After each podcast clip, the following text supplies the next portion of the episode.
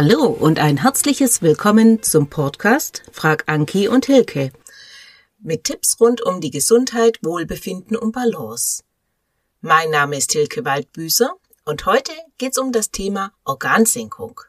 Organsenkung, was ist denn das? Wie können sich denn Organe senken? Und was kann ich tun? Seit 2008 habe ich mich auf das Beckenbodentraining spezialisiert und es kommen immer wieder Frauen, die von ihrem Frauenarzt kommen und sagen, Hilfe, Hilke, ich habe eine Organsenkung, was kann ich denn nun tun? Und diesen Frauen kann man helfen und ich sage immer, wenn man weiß, worum es geht, kann man was ändern. Und dadurch ist dieser Podcast entstanden. Ja, Hilke, dein sogenanntes Baby ist ja so das Beckenbodentraining. Da merkt man richtig, dass du mit Feuer und Flamme dabei bist. Und jetzt habe ich neulich was gelesen, dass ähm, Beckenbodentraining gerade bei einer Organsenkung super sinnvoll ist. Und das hört sich jetzt ganz, ganz schrecklich an. Was genau ist denn bitte eine Organsenkung? Und woher kann die denn kommen? Muss ich da Angst haben, dass die Organe irgendwann aus mir rauspurzeln? Oder wie ist es denn? Kannst du mir da mal bitte ein bisschen die Angst vielleicht auch nehmen? Tja, Anki, wir haben im kleinen Becken verschiedene Organe. Das ist zum einen die Blase, die Gebärmutter und der Darm.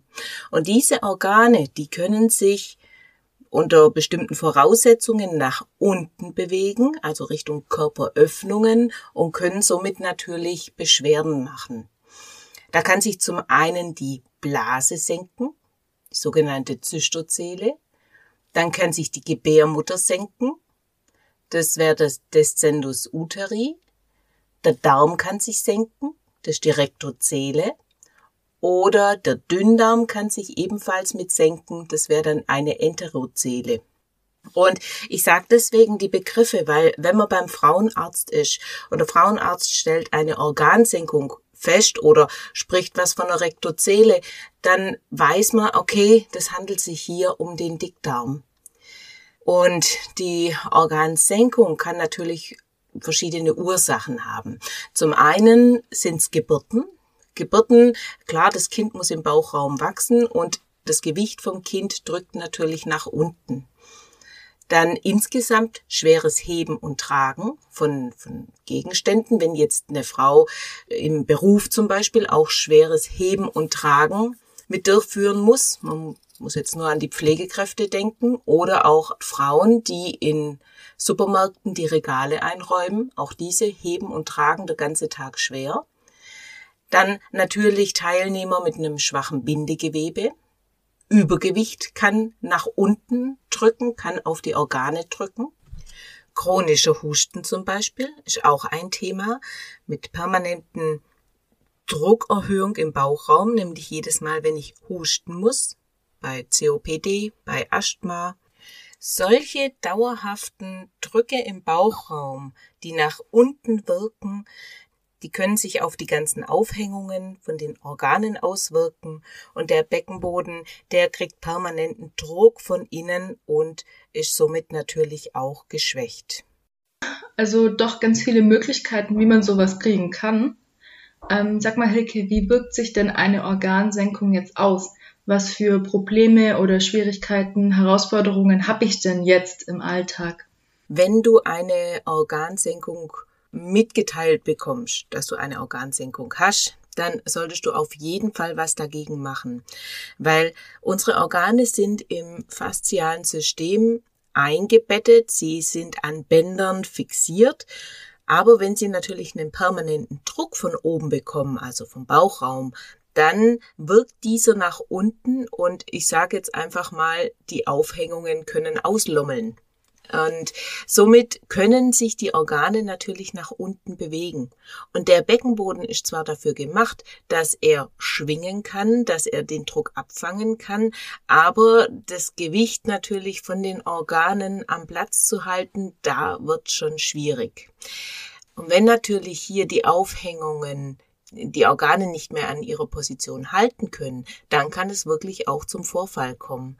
Also wirklich so, dass entweder die hintere oder die vordere Scheidenwand nach unten rausgedrückt wird, also die ist dann auch sichtbar Und somit sollte man natürlich sofort dagegen arbeiten, wenn man so eine Diagnose bekommt.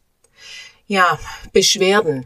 Also Beschwerden sind erstmal, dass man das Gefühl hat, es purzelt was aus einem heraus. Ähm, man hat einen permanenten Druck nach unten. Man hat ein Fremdkörpergefühl in der Scheide oder auch im Darm. Dann ähm, man hat zum Beispiel sehr starke Rückenschmerzen, vor allem im Lendenwirbelbereich oder im Kreuzbeinbereich. Da muss man das mit beachten, ob sowas vorliegen kann. Dann äh, sind häufig Blasenbeschwerden treten auf, weil bei einer Senkung kann sich die Blase nicht mehr richtig entleeren. Oder Verstopfungen können zum Beispiel ein Hinweis darauf sein. Ja, wenn sich der Darm gesenkt hat, wenn die Schlingen nicht mehr richtig frei liegen, das kann natürlich Beschwerden machen. Und auch ähm, Schmerzen beim Geschlechtsverkehr. Und jetzt stellt sich natürlich als nächstes die Frage, was kann ich denn tun, wenn ich eine Organsenkung habe? Gibt es da irgendwelche Dinge, die ich ähm, regelmäßig machen kann, um das quasi zu begünstigen oder zu verbessern oder was genau, wie genau muss ich mich denn verhalten? Also ein genereller Tipp wäre erstmal den Druck aus dem Bauchraum rausnehmen. Da muss man dann allerdings schauen, liegt's am zum Beispiel schweren Heben tragen, dann muss ich, de, muss ich erstmal erlernen, wie kann die Person gut heben tragen, dass er eben möglichst wenig Belastung auf den Körper hat. Ich muss ringsrum die Muskulatur kräftigen, dass die die Drücke abfängt. Ähm, Wenn es jetzt am chronischen Husten liegt, dann muss ich schauen, ob was kann ich tun, dass ich dem Husten entgegenwirke, beziehungsweise vielleicht äh, auch der Muskulatur ringsrum helfe, dass das Abhusten besser funktioniert, zum Beispiel jetzt beim COPD. Klar, natürlich muss man Beckenboden kräftigen, und, und die ganzen tiefer liegenden Schichten, die einfach für das Abfangen vom Druck zuständig sind. Beim Übergewicht, äh, Gewicht reduzieren, das einfach nicht mehr so viel auf, ja, auf den Körper wirkt.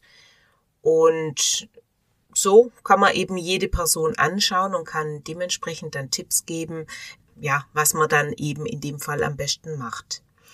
Sinnvoll ist es, sich auch öfters am Tag mal hinzulegen und in eine sogenannte Umkehrposition zu kommen. Das heißt, dass das Becken höher liegt wie der Oberkörper. Ich würde sagen, dann machen wir doch gleich mal wieder eine praktische Übung. Und zwar leg dich mal in Rückenlage und stell deine Beine an. Du brauchst allerdings vorher noch ein Kissen. Und je nachdem, ob du, ob das Kissen dünner ist, dann kannst du zwei Kissen nehmen oder du kannst vielleicht zusammenlegen und leg das Kissen mal unter dein Becken. Jetzt liegt dein Becken höher und der Druck auf dem Beckenboden wird geringer. Wenn wir stehen, haben wir viel Druck auf dem Beckenboden. Wenn wir in der wenn wir liegen, wenn wir flach liegen, wird schon weniger. Wenn wir allerdings das Becken erhöhen, dann reduziert sich der Druck auf dem Beckenboden und der kommt mal aus seiner überlasteten Position raus und hier kann ich erstmal kräftigen. Oder eine andere Umkehrposition wäre äh, im Unterarmstütz. Man kniet am Boden, setzt die Unterarme am Boden auf und nimmt den Kopf nach unten. Auch hier ist das Becken erhöht. Man muss natürlich schauen, ähm, ja, dass der Kopf nicht zu lange nach unten hängt, weil das bereitet dem einen oder anderen dann auf Dauer auch Probleme. Aber wenn man sich hier wirklich mal fünf oder zehn Minuten in der Umkehrposition hinlegt, dann kann man sich wirklich vorstellen, der Beckenboden wird entlastet und die Organe, die rutschen wieder ein bisschen mehr Richtung Bauchraum. Okay, ja, das war schon mal sehr hilfreich.